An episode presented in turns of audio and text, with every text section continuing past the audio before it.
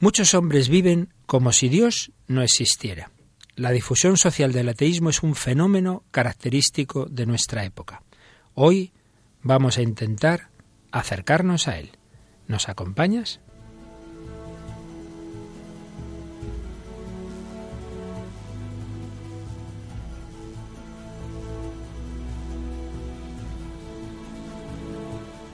Comienza El hombre de hoy y Dios.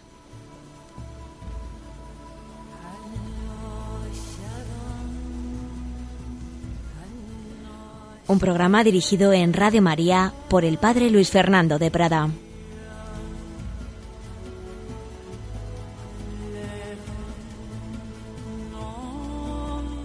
Aquí estamos, queridos amigos, un cordial saludo, el padre Luis Fernando de Prada y su querida colaboradora Tamara, Tamara Blandino. Hola Tamara, ¿qué tal estamos? Hola, un saludo para todos. No muy bien, ni tú ni yo, tenemos la garganta un poco fastidiada, pero en fin. Bueno, pero esto ya nos pasa mucho, ya yo creo que... Haremos lo que podamos, que nuestros oyentes tengan misericordia de nuestras voces. Bueno, Tamara, hemos recibido un correíto de, de alguien más o menos debe ser de tu edad, así que nos lo lees, por favor. Sí, mira, nos dice... Quisiera felicitaros por vuestra programación. Yo soy una chica joven que siempre veía que mi madre escuchaba vuestra emisora y la verdad me parecía un poco raro que siempre escuchara esos programas tan aburridos. Yo siempre estaba escuchando música moderna y no le veía ningún sentido. Pero regresé de las Jornadas Mundiales de la Juventud y un día por casualidad escuché que estaban hablando de uno de los mensajes del Papa y me quedé escuchando el programa. Ahora les escucho casi todo el tiempo y me despierto con esta emisora. Me hace sentir un poco más cerca de Dios. También soy catequista de chicos de confirmación y muchas veces cosas que escucho en la emisora me vienen muy bien para hablarles a ellos. Muchas gracias por vuestra atención y un gran abrazo para todo el equipo. Ángela. Pues muchas gracias Ángela por tu correo, por tus ánimos y nos alegramos de que te sirvan los programas también para tu apostolado, para tu catequesis. Y fijaros, queridos oyentes, estábamos hablando estos últimos programas de la centralidad de Dios, claro, estamos en esa parte ya del, del, programa, en esa etapa de ir viendo los puntos centrales de la doctrina católica en relación con el hombre contemporáneo. Y obviamente hemos empezado pues por Dios, por el centro de la vida del hombre. Pero no podemos hablar del hombre contemporáneo y Dios sin hablar de un fenómeno tremendamente característico, por desgracia, de nuestra época, que es precisamente el ateísmo, como hay muchos que viven sin Dios. De hecho, aunque ya hace ya años de ello, pero ya el Concilio Vaticano II pues nos hablaba de ese gran problema en la Gaudium et Spes, en el número 19, eh, ¿qué nos decía el Concilio, Tamara? La razón más alta de la dignidad humana consiste en la vocación del hombre a la unión con Dios. Desde su mismo nacimiento, el hombre es invitado al diálogo con Dios. Existe pura y simplemente por el amor de Dios, que lo creó, y por el amor de Dios, que lo conserva. Y sólo se puede decir que vive en la plenitud de la verdad cuando reconoce libremente ese amor y se confía por entero a su Creador. Muchos son, sin embargo, los que hoy día se desentienden del todo de esta íntima y vital unión con Dios, o la niegan en forma explícita. Nos ha hablado el concilio de cómo el hombre está hecho para Dios, un poco lo que veíamos en los programas anteriores, de la centralidad de, de, Dios para la vida del hombre, pero este párrafo terminaba diciendo que muchos o se desentienden o niegan esa realidad tan central. Y es muy importante que pensemos en ello. Y por desgracia a veces hay personas que dicen, no, no, si yo creo en Dios, pero en, el, en, la práctica eso no es así. Pues prácticamente Dios es como una idea que, que, apenas pinta nada, por así decir, en su vida. De hecho, un ateo que ya murió, Jan Rostand, pues a veces, eh, digamos, se escandalizaba de esos creyentes que, que luego no lo parecen. ¿Cómo, ¿Cómo, escribía Jan Rostand, Tamara? Escribió, lo que me escandaliza es que aquellos que creen en Dios no piensen en Él apasionadamente como pensamos en su ausencia los que no creemos. Claro, este era un ateo, un ateo digamos, que vivía esa ausencia de Dios con, con, dolor y por eso buscaba, buscaba. Otros no, como veremos hay muchos tipos de ateísmo, pero también por desgracia hay muchos tipos de creyentes y para algunos, pues Dios la verdad es que no tiene prácticamente ninguna importancia.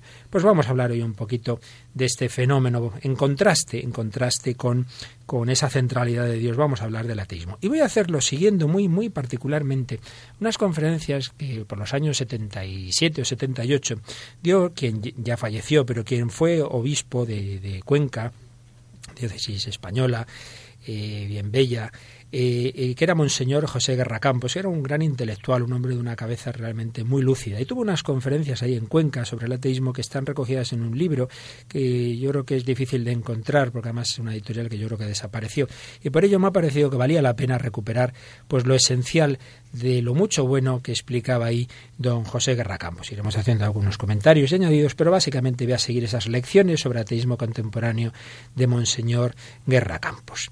Pues bien, ante todo, eh, se preguntaba, ¿es un fenómeno de hoy, es un fenómeno original en el siglo XX el ateísmo? Y obviamente no es así. No hace más que continuar el ateísmo contemporáneo en sus líneas dominantes, pues formulaciones que ya se habían dado en el siglo XIX en el siglo XVIII incluso, esto se suele decir poco, pero realmente hay pensadores que configuran mucho nuestro mundo contemporáneo y son de una época anterior. Estoy hablando de, Spinoza, estoy hablando de, Locke. Eh, realmente ahí ya hay los gérmenes de, de muchos problemas de nuestra época, son del siglo XVII en realidad. Bien, y Guerra Campos decía, ¿y qué, antes de nada, ¿qué entendemos por ateísmo? recordando esto que nos ha dicho el concilio, de que hay dos actitudes posibles en el ateísmo, desentenderse de Dios y negar a Dios, pero ante todo decir, bueno, pero ¿qué Dios? ¿Qué entendemos por Dios? Porque eh, la mayoría de los ateos no niegan que haya una realidad un sustrato permanente, casi podríamos decir un absoluto, eh, debajo de la transitoriedad de las formas particulares del universo. También es verdad que hoy hay quienes eh, de alguna manera se imaginan, la verdad es que hace falta mucha imaginación, como que va surgiendo eh, las formas sucesivas del universo como una especie de continuo brotar desde la pura nada. en fin, eso yo creo que es un poco o mucho de ciencia ficción, pero en fin, la mayoría no, la mayoría apelan a que hay un cierto trasfondo, hay un manantial, hay una naturaleza hay una energía, algo permanente, digamos, de lo que brota el universo. Pero no nos referimos a la negación de esa realidad, que, que hay ateos que aceptan que hay algo fundante, digamos, en la naturaleza. No, no. Nos referimos a aquella realidad con mayúsculas, en la que no solo está ese poder, esa energía, sino lo que podríamos llamar los valores, es decir, lo que da sentido al mundo y sobre todo al hombre, lo que da sentido a las aspiraciones de la libertad humana. Por eso, siguiendo a Guerra Campos, entendemos aquí por ateísmo una postura, bien sea de desentendimiento, bien de negación, en relación con una realidad que siendo poder o siendo el sustrato de toda realidad, pero además es personal, de alguna manera es una realidad personal, de alguna forma se emparenta con nuestro modo peculiar de ser, con la inteligencia y con la voluntad, y por tanto es un polo de posibles relaciones, es decir, de la religión. Hablamos pues de ateísmo en cuanto es desentendimiento, negación o duda consistentes y enraizadas respecto a un Dios de índole personal, porque repito, hay quienes aceptan que haya algo permanente, algo, algo eh, consistente como origen del universo, pero realmente no se puede llamar a eso Dios, es una, una realidad, una energía, es, es un, un, algo, también en los planteamientos panteístas, que de alguna manera todo es divino, pero aquí estamos hablando de negar que exista una realidad superior de tipo personal, con quien podemos tener un tipo de relación personal. Bien, y tras haber eh, precisado eh, Racampos, al que estamos siguiendo, ese concepto de Dios y por tanto de ateísmo, pues vamos a recordar eh, vamos a ver qué, tipos de ateísmo ha habido y hay en estos siglos. Y para ello vamos antes de nada a recordar la descripción realmente muy lograda que hacía la misma Constitución Gaudium et Spes que antes hemos recordado del Vaticano II en su número 19, donde, eh, así en breves palabras, pero muy profundas, nos recuerda los diversos tipos de ateísmo. ¿Nos lees ese numerito 19 de Gaudium et Spes, Tamara, por favor? Sí. La palabra ateísmo designa realidades muy diversas. Unos niegan a Dios expresamente, otros afirman que nada puede decirse acerca de Dios. Los hay que someten la cuestión teológica a un análisis metodológico tal que reputa como inútil el propio planteamiento de la cuestión. Muchos, rebasando indebidamente los límites sobre esta base puramente científica, rechazan sin excepción toda verdad absoluta. Hay quienes exaltan tanto al hombre que dejan sin contenido la fe en Dios, ya que les interesa más, a lo que parece, la afirmación del hombre que la negación de Dios. Hay quienes imaginan un Dios por ellos rechazado que nada tiene que ver con el Dios del Evangelio, Otros ni siquiera se plantean la cuestión de la existencia de Dios, porque al parecer no sienten inquietud religiosa alguna y no perciben el motivo de preocuparse por el hecho religioso. Además, el ateísmo nace a veces como violenta protesta contra la existencia del mal en el mundo o como adjudicación indebida del carácter absoluto a ciertos bienes humanos que son considerados prácticamente como sucedáneos de Dios.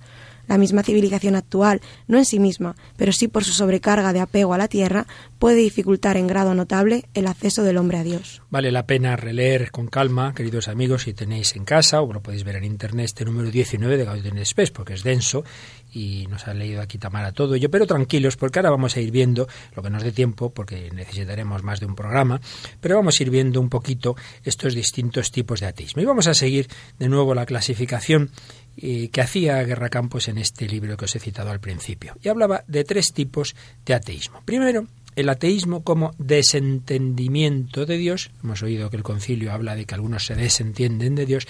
Desentendimiento de Dios por inmersión egocéntrica en lo inmediato. Es decir, hay personas que simplemente, mira, esto no les interesa nada, podríamos decir que también un poco a veces se llama el ateísmo práctico, porque yo no sé si existe Dios o no, pero no, no les importa. ¿Por qué? Porque están centrados en su yo y en lo inmediato, en el día a día, en las cosas.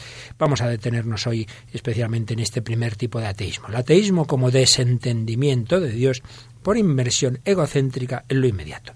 Pero hay un segundo ateísmo, que es más característico de los siglos modernos, que es la solución, digamos, negativa al problema de Dios, en tanto en cuanto pretende demostrar que Dios no existe. Esto se dio mucho en el siglo XVIII, siglo XIX, intentar demostrar que Dios no existe. Y tercero, el ya más específico de los últimos, ya el siglo XIX y XX, el ateísmo como humanismo, es decir, como reducción de Dios al hombre, reducción de Dios al hombre. Esto quizá a alguno le pueda chocar, pero veremos que por desgracia la soberbia humana en los últimos siglos ha llegado a eso.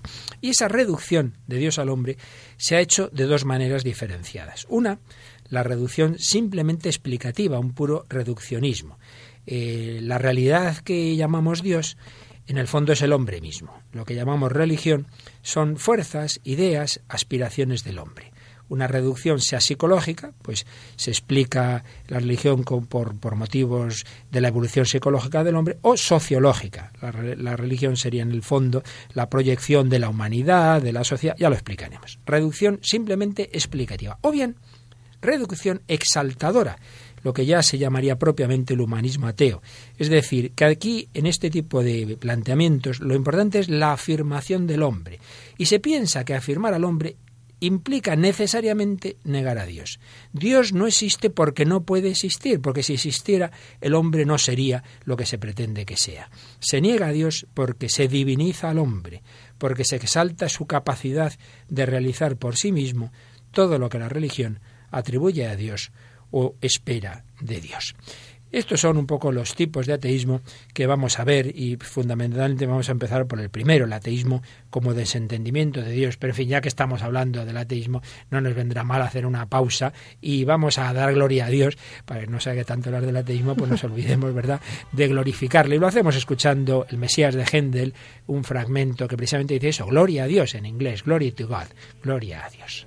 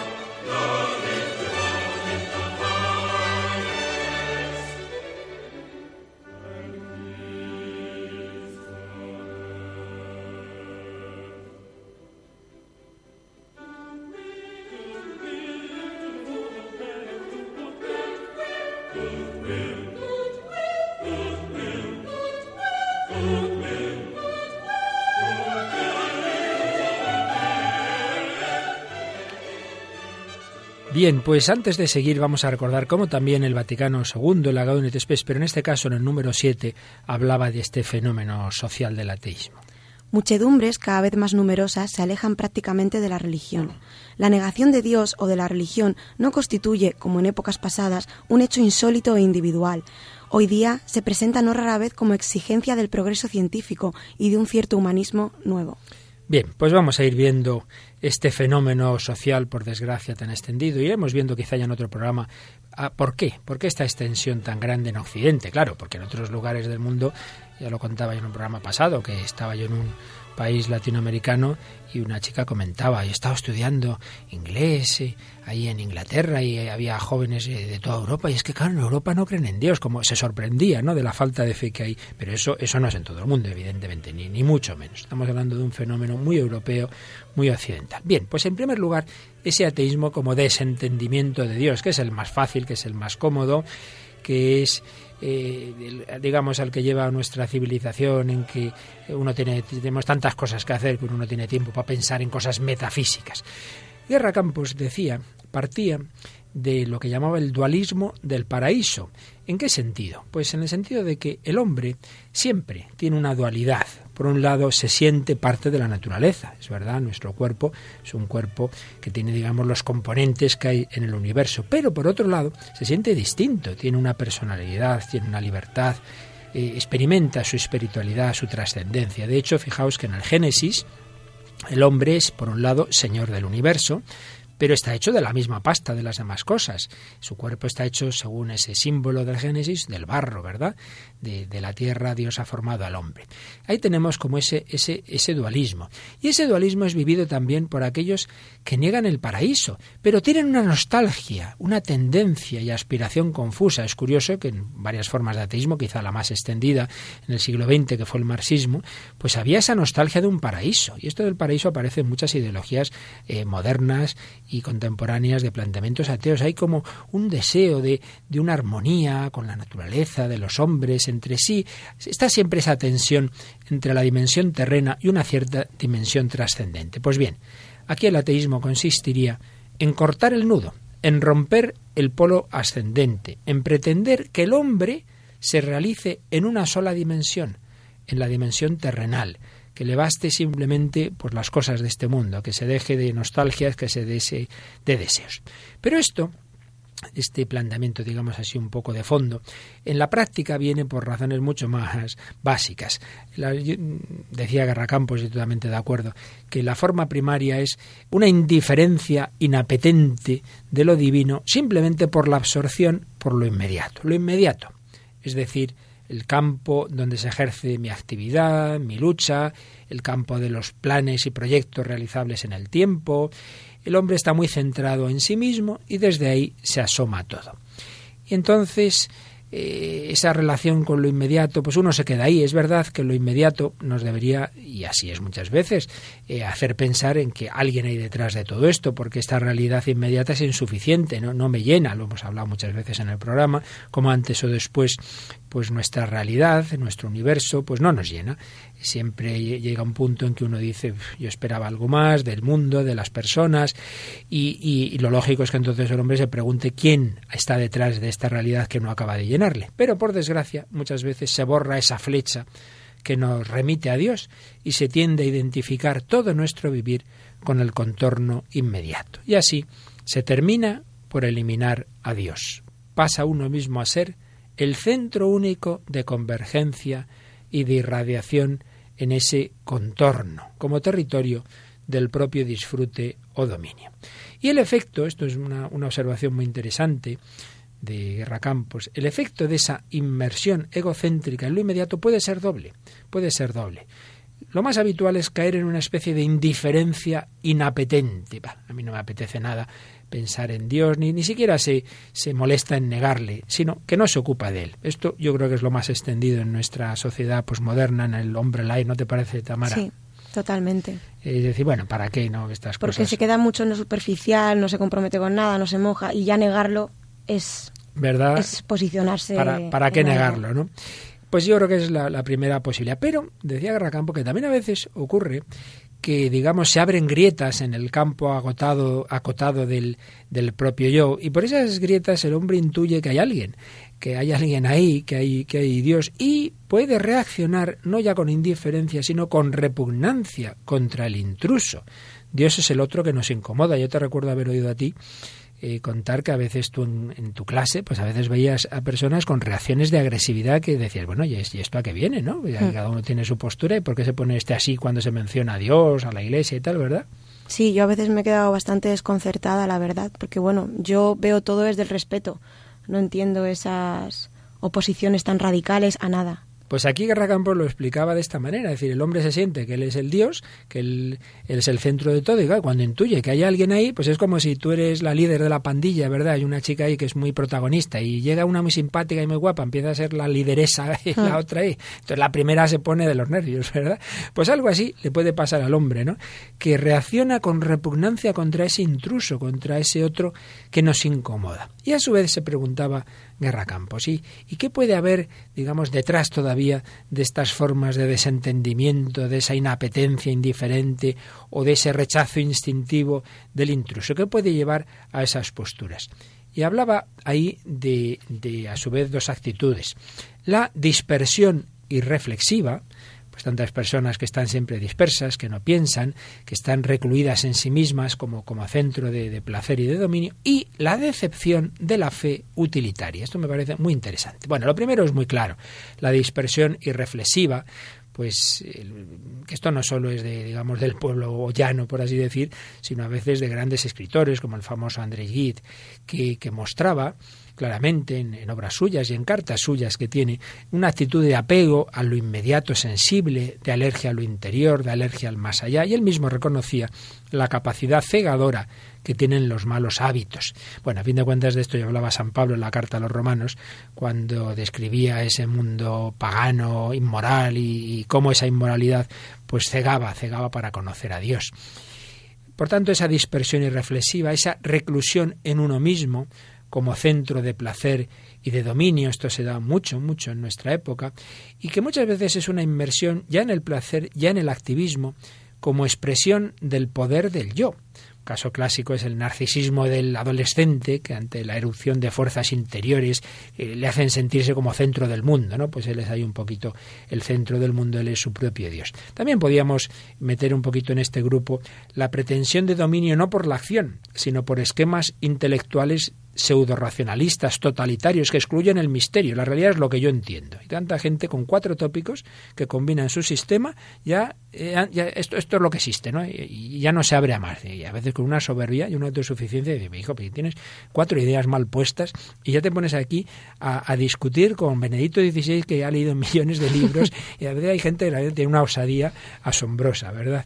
En fin, pero todavía en este grupo primero, en este ateísmo, que estamos viendo de tipo de desentendimiento, eh, Guerra Campos, con esa inteligencia que también él tenía, veía que había otra, otra posibilidad, otra forma de llegar a él, que es por decepción de una fe utilitaria. Y esto, atención queridos oyentes, que todo lo que estoy diciendo no pensemos los ateos, no, no, esto nos puede pasar a todos, porque a fin de cuentas, pues yo no tengo tan claro quién es creyente y quién es ateo, porque ya digo, a veces hay creyentes poco, poco creyentes y a veces hay ateos que, esto lo dijo el Papa Benedicto XVI en su viaje a Alemania, que puede haber agnósticos que buscan a Dios y que estén más cerca de él que algunos supuestamente creyentes. Por lo tanto, aquí nadie nos sentamos seguros y nadie juzguemos a nadie. Pues bien, lo que voy a decir ahora con más razón. Este, este posible ateísmo por decepción de una fe utilitaria. ¿En qué sentido? Pues cuando uno en vez de expulsar a Dios de su vida, de decir este es mi, mi rival, yo no quiero que exista, no, no, hay otra forma más civilina, que es subordinarlo a mis planes es una modalidad del mesianismo temporal con el que se encontró Jesús al, al, venir a la tierra. Un mesianismo que le pone condiciones a Dios. Entonces Dios me interesa en tanto en cuanto me sirve como medio para mi utilidad. Y este utilitarismo este puede ser individual o social. El individual es claro, ¿no? El hombre cree en Dios en tanto en cuanto le sirve para librarse de los males que le preocupan, para conseguir bienes inmediatos.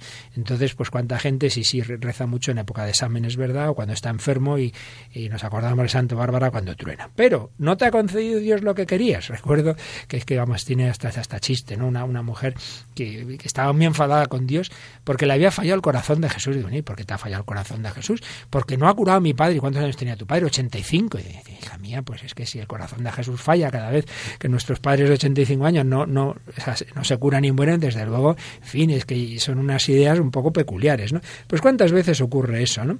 Que si Dios no me concede lo que quiero, entonces decido que Dios no existe. Hombre, pues sí que está curioso el tema, ¿no? Es una reducción de Dios a medio para conseguir mis objetivos. Y cuando surge la frustración por el dolor, por las desgracias, pues entonces rechazamos a Dios. Un utilitarismo individual. Pero ojo, hay otro más civilino, como en todo. Siempre hay formas más abruptas y, y otras más suaves. Que es un utilitarismo de tipo social, cuando la decepción se justifica por la supuesta ineficacia secular de la Iglesia o de los cristianos para transformar la tierra y convertirla en un paraíso de paz, de justicia, de fraternidad. No olvidemos, en el Evangelio es lo que pasó con la multiplicación de los panes, cuando la gente decía, uy, qué bien, pues aquí este Mesías nos va a dar de comer y tal, y Jesús dice, ojo, ojo, eh, que yo no he venido aquí a esto, que lo importante es el pan de la Eucaristía. Entonces ya muchos le empezaron a abandonar. Cuando parecía que ese Mesías les servía para el pueblo, estupendo, pero cuando no, lo dejan. Y también podemos relacionar con estas actitudes un perfeccionismo, una exigencia de perfección inmediata, cuando la fe de algunos se hace depender de la perfección de los demás. Y aquí viene el supuesto escándalo por el mal comportamiento de los demás, que parece justificar la ruptura con Dios. Claro, esto en el fondo indica que no se ha entendido en la revelación que nos ha predicho la persistencia del mal y de la imperfección durante la vida temporal y durante la historia de la Iglesia.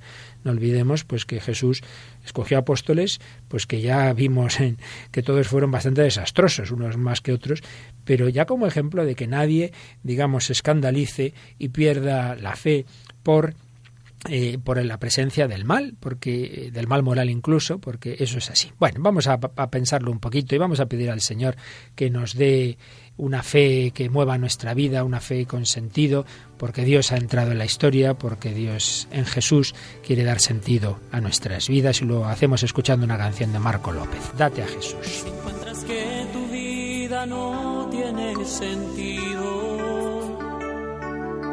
si sientes tan confuso tu destino, si a pesar de que has luchado por vencer tu inseguridad, si tus fuerzas hoy se acaban y se hace duro el caminar, quizás crees conocer a Jesucristo pero en tu mente te has creado un Dios distinto de aquel que te ama y que quiere darte la felicidad. Hoy lánzate a la aventura de tener con Jesucristo un encuentro personal.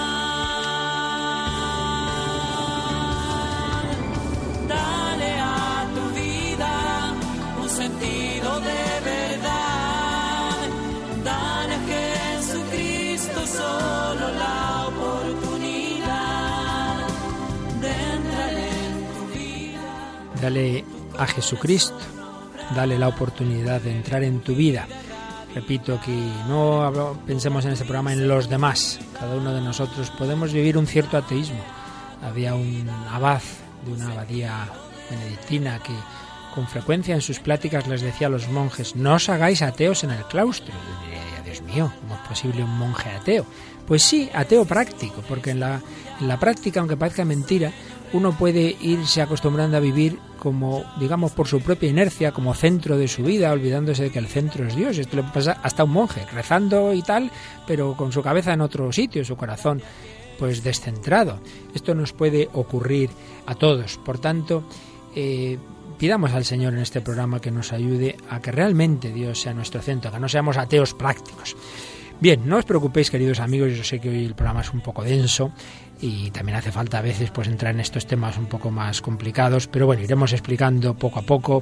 Hoy nos vamos a quedar con ese primer tipo de ateísmo con desentendimiento, pero recordemos que en esa primera clasificación hay otro que es negación directa de la existencia de Dios, que en los siglos modernos ha dado mucho por supuestamente porque por la ciencia, pues claro, con la ciencia no encontramos a Dios, en fin, ya hablaremos un poquito, ya lo hemos hecho en algún programa anterior también, del cientificismo, pretender que solo existe lo que la ciencia puede demostrar, lo cual es absurdo porque la ciencia usa la experimentación, usa la matemática y las realidades más importantes de la vida, no digo Dios, es que digo el hombre, digo el amor, digo la libertad, pues nunca van a entrar en una fórmula matemática, nunca van a entrar en un laboratorio. Por tanto, es absurdo reducir la realidad a lo que podemos experimentar, pero por desgracia esto se ha dado.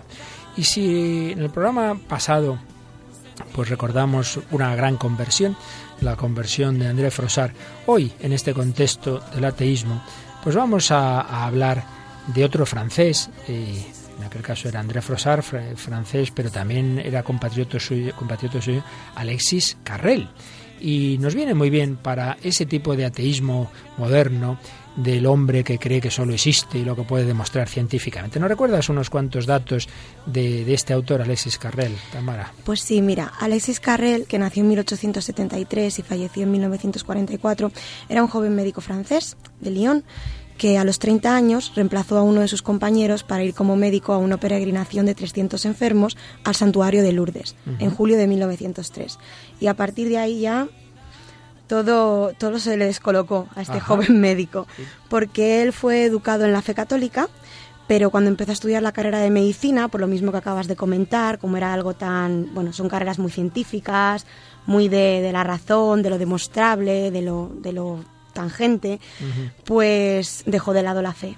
Y se, se, aferró a esto de que todo en esta vida se puede explicar, todo se puede ver, todo se puede demostrar. Entonces, cuando, cuando llega a Lourdes a esta peregrinación, hay una enferma eh, Mary Bailey, que está, bueno, mortal. O sea, tiene, eh, espera que te lo digo, peritonitis tuberculosa en último estadio, que por aquel entonces eso era algo ya insalvable. Y la verdad es que, bueno, la dicen que puede morir en el viaje, pero milagrosamente consigue llegar a Lourdes esta mujer y delante de los ojos del propio Alexis Carrel, que él como médico estaba ahí con su libreta apuntando todo y siguiendo la, evolución de los enfermos, pues esta mujer en lo que es un día eh, sufre una recuperación total y absoluta después de estar ahí en Lourdes y acceder a las grutas y, y al agua, de allí, sobre, el vientre, se le deshincha, o sea, increíble. Entonces, ¿qué sucede? Sucede que él lo ve y obviamente él como médico sabe que eso es imposible que lo que ha sucedido ahí es un milagro, que una persona que está al borde de la muerte, que en cuestión de horas eh, sane de esa manera, no, no puede explicarlo, pero al mismo tiempo se niega a creer que es un milagro. Él como médico le da vueltas y más vueltas, luego de hecho eh, esta mujer se marcha, él también, pero él vuelve más adelante a Lourdes y sigue a otros enfermos esperando a ver si se produce algún otro milagro o si él puede encontrar alguna razón eh, algo en el agua o, en, el poder de la oración, como, uno propio sugestionándose, algo que a él le pueda dar una explicación racional de por qué se curan el Lourdes los enfermos. También es interesante señalar que cuando ya ese día de la curación la, vuelve a examinar Alexis Carrel y, ve que, que, está bien, y le pregunta, le pregunta a esta enferma, ¿qué vas a hacer con tu vida ahora?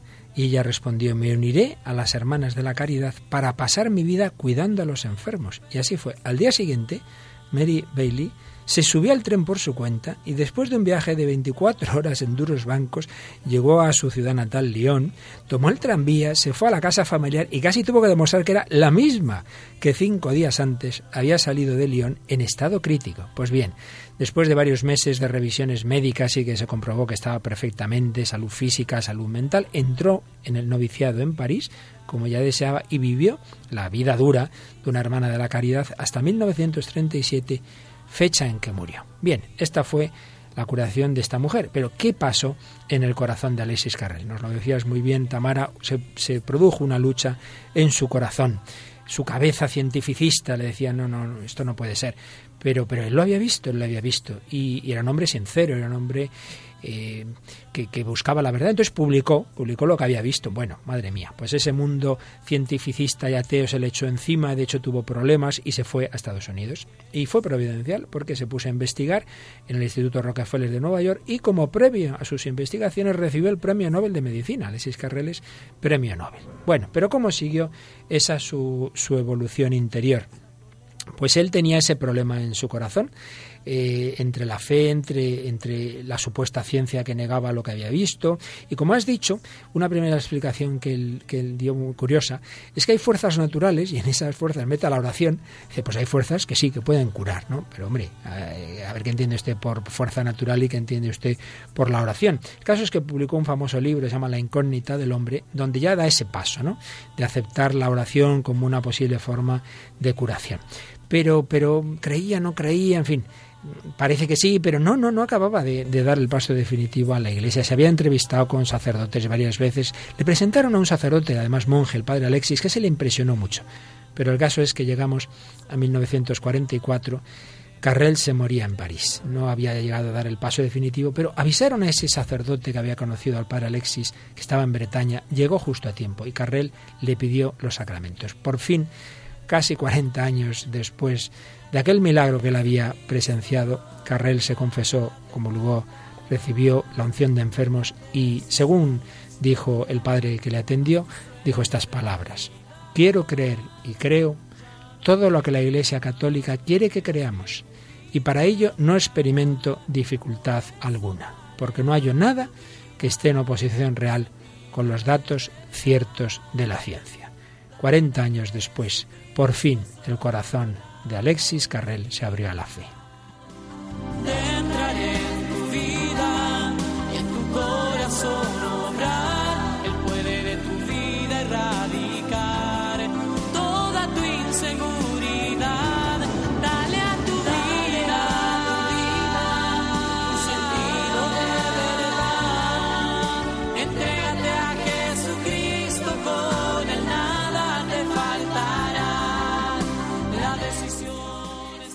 Decisión es tuya. Por fin Alexis Carrel abrió su corazón a Jesucristo.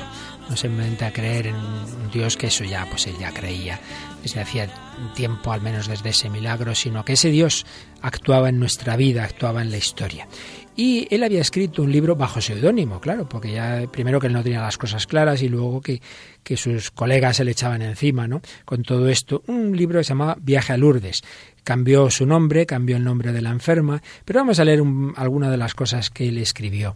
Cuando ya con cierta perspectiva eh, relata lo que ocurrió después de que ante sus ojos se curó esta mujer, pues cómo nos cuenta Tamara lo que hizo él, lo que hizo ese médico que llama con otro nombre pero que en el fondo es él. Dice, y él se fue a la gruta, a contemplar atentamente la imagen de la Virgen, las muletas que, como exvotos, llenaban las paredes iluminadas por el resplandor de los cirios, cuya incesante humareda había ennegrecido la roca. Tomó asiento en una silla al lado de un campesino anciano y permaneció inmóvil largo rato, con la cabeza entre las manos, mecido por los cánticos nocturnos, mientras del fondo de su alma brotaba esta plegaria. Virgen Santa, socorro de los desgraciados que te imploran humildemente, sálvame, Creo en ti.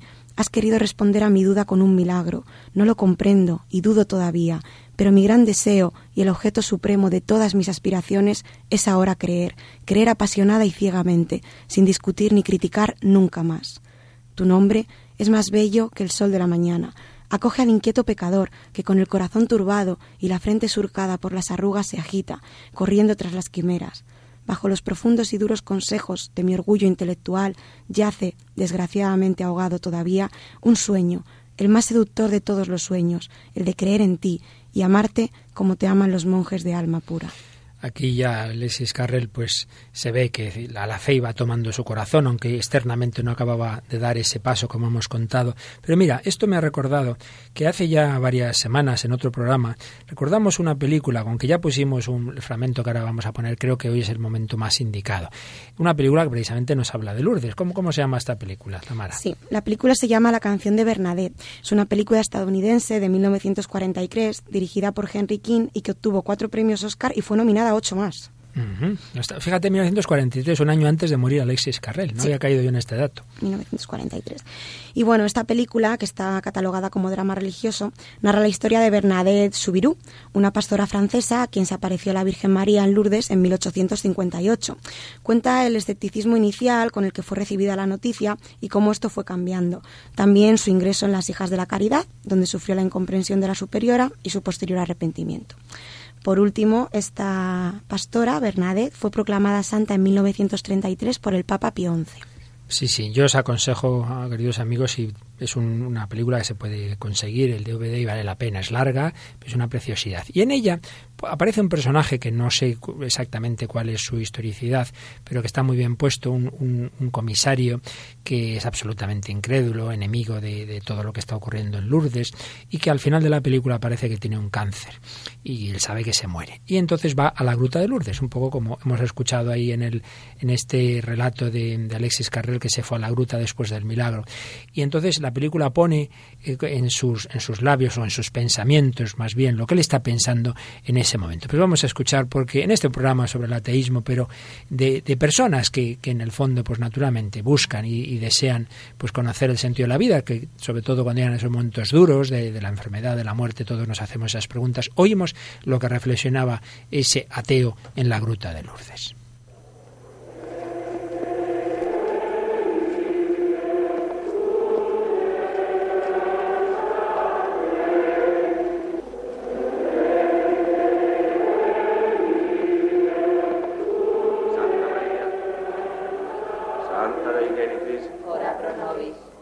Yo aquí soy un extraño. No soy como todos estos miles de almas cuya oscuridad ilumina brillantemente la esperanza. Mi orgullo me apartó siempre de todo esto. El orgullo de creerme un ser superior. Pero ahora sé que somos lo más despreciable de la especie animal. Y nos distinguimos de los insectos tan solo por el sistema nervioso y por falsos razonamientos. Un cáncer rabioso devora mi garganta. Mañana volveré a Languedoc a esconderme en algún agujero y morir allí sin que nadie me vea. Estaré solo, solo y desesperado. ¿Y por qué no? Es lógico. Estaré solo porque no he amado a nadie. A nadie ni a nada. Ni siquiera a mí mismo. No creo en nada. En nada. Nada.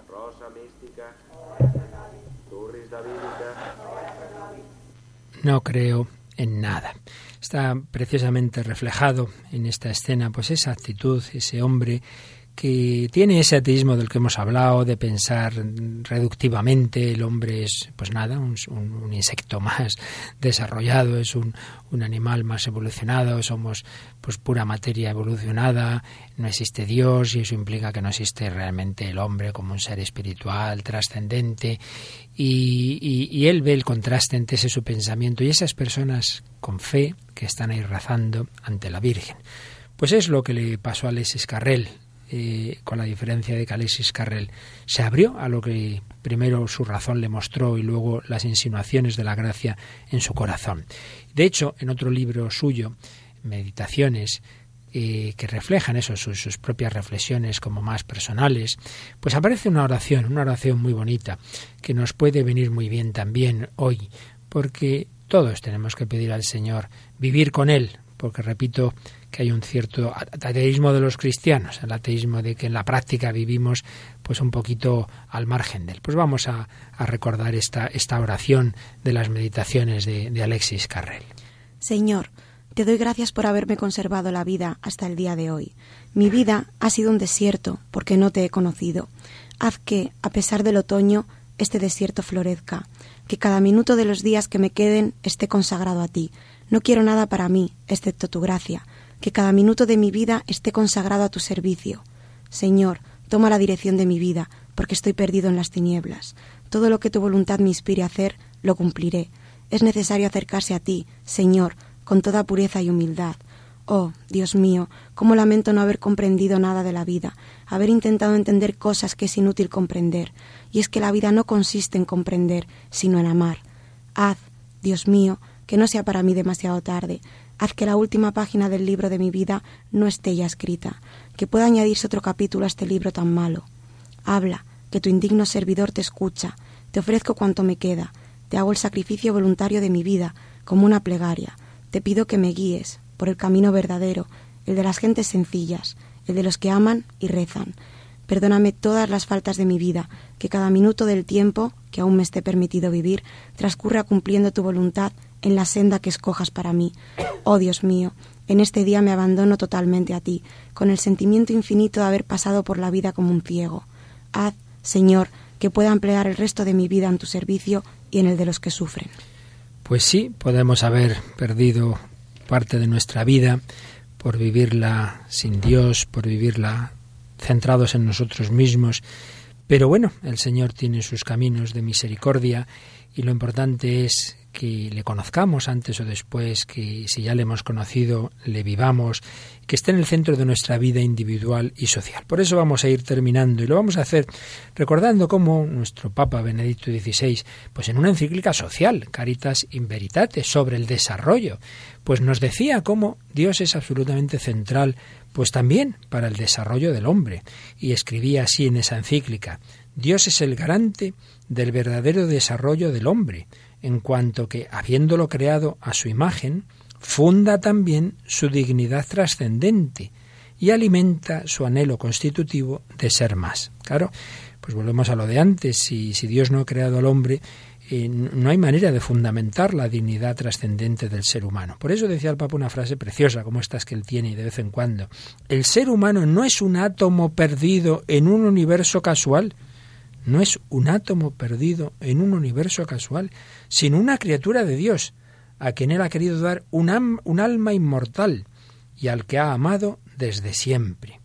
Y es que el Papa que siempre piensa pues en el no creyente, en, que conoce también todas estas ideologías ateas, seguía diciendo, si el hombre fuera fruto solo del azar o la necesidad, es el título de un libro de un famoso ateo, Jacques Monod, Azar y Necesidad, si el hombre fuera fruto solo del azar o la necesidad, o si tuviera que reducir sus aspiraciones al horizonte angosto de las situaciones en que vive, si todo fuera únicamente historia y cultura, y aquí está haciendo alusión al ateísmo marxista, y el hombre no tuviera una naturaleza destinada a trascenderse en una vida sobrenatural, podría hablarse de incremento o de evolución, pero no de desarrollo.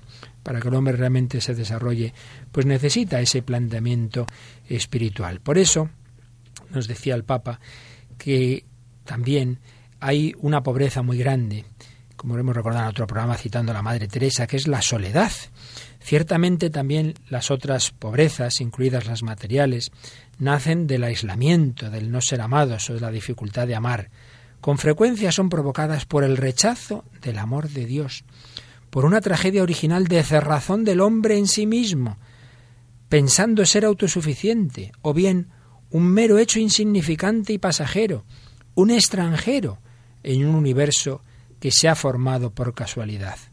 El hombre está alienado cuando vive solo o se aleja de la realidad, cuando renuncia a pensar y creer en un fundamento. Pues de nuevo aquí el Papa hace ese contraste entre ese vivir con Dios y ese vivir como un extranjero en un universo que se ha formado por casualidad. Nosotros sabemos que hay un amor detrás del mundo, que hay un corazón amante, vamos a pedirle al Señor que nos dé una fe viva en su presencia, en su actuación en nuestra vida. El corazón solitario que se alimenta de amor es un corazón paciente,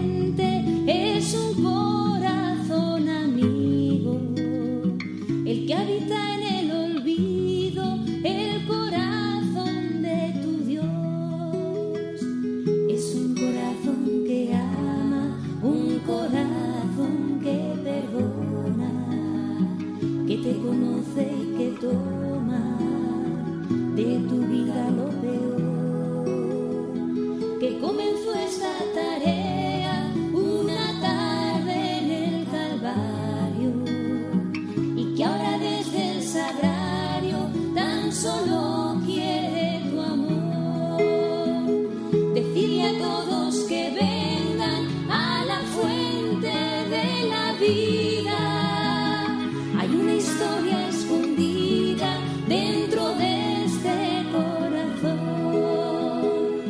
Decirles que hay esperanza, que todo tiene un sentido, que Jesucristo está vivo. Decirles que existe Dios. Decirles que Jesucristo está vivo, que existe Dios. El mayor ateo puede encontrarse con él. Por eso, un ateo muy característico del siglo XX, Sartre, sin embargo, decía una, una palabra que abría la puerta a lo que pudiera ocurrir. Mi ateísmo es provisional. Está vinculado al hecho de que Dios no se me ha revelado todavía. Es decir, Sartre había esa posibilidad de que, bueno, su ateísmo era provisional, no decía tiene la última palabra, por lo menos en algún momento parece que pensaba eso. Y un gran poeta español, yo creo que también tenía ahí sus dudas y, y se debatía en su corazón, Damas Alonso, tenía una, un- una, una poesía muy bonita en que se dirige a ese Dios del que dudaba, pero al que le pedía, como le decía Tamara. Te pedí muchas veces que existieras. Hoy te pido otra vez que existas. Mi amor te ama, que existas. Te lo pido con toda tu inmensa intensidad. Deseo esto de ti, que el alma quede eterna cuando se muere el cuerpo. que existas, te lo pido. Pues se lo pedimos al Señor, que no que exista, que sabemos que existe, sino que vivamos desde una fe viva en esa su presencia actuante. Es el corazón que salva por su fe a quien se le acerca, que mostró su herida abierta al apóstol que dudó. Decirle a todos que vengan a la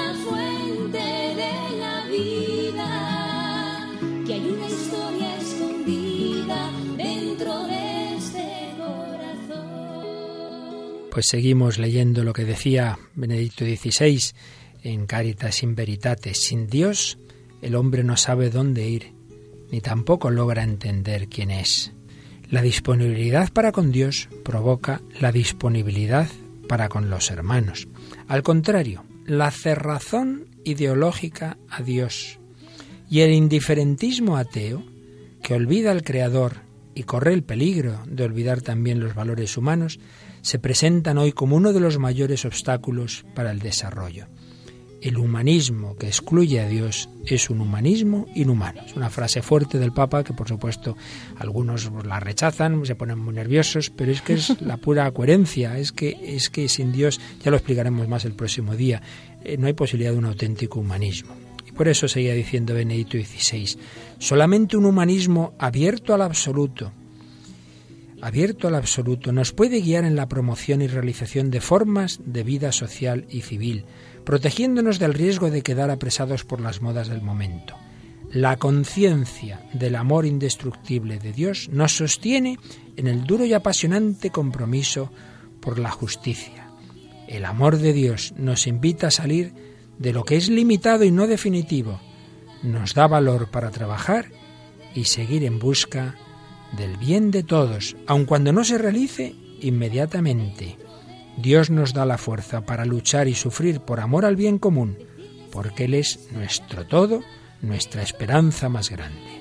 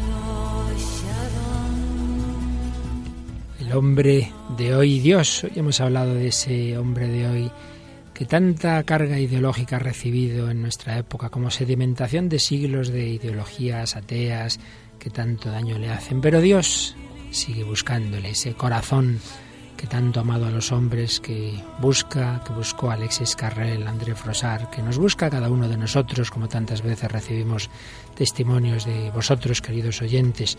Tamara Blandino y un servidor hemos estado aquí al micrófono en El Hombre de Hoy y Dios hablando del ateísmo, pero Tamara nos va a recordar ese correo electrónico al que podéis también enviaros vuestros testimonios y comentarios. Sí, nos los pueden mandar a el hombre de hoy y Dios arroba radiomaria.es. Muy bien, pues muchas gracias Tamara, gracias a Paloma Niño en el control y gracias a vosotros queridos oyentes. Seguiremos hablando del ateísmo, tenemos que darnos cuenta de que ahí hay una realidad en nuestro mundo, tenemos que saberla enfocar bien y, como he repetido varias veces, ser conscientes de que todos podemos caer en alguna forma de ateísmo, en ese vivirse en Dios, en ese quedarnos muy apresados por lo inmediato, en ese querer manipular a Dios para mis intereses, para mi utilidad individual, social. No, vamos a adorar a Dios. Dios es Dios. Él es el que merece nuestra fe, nuestra esperanza, nuestro amor, sabiendo, por supuesto, que Él solo busca nuestro bien y nuestra felicidad. Pues que el Señor misericordioso os guíe y os bendiga y hasta el próximo programa, si Dios quiere.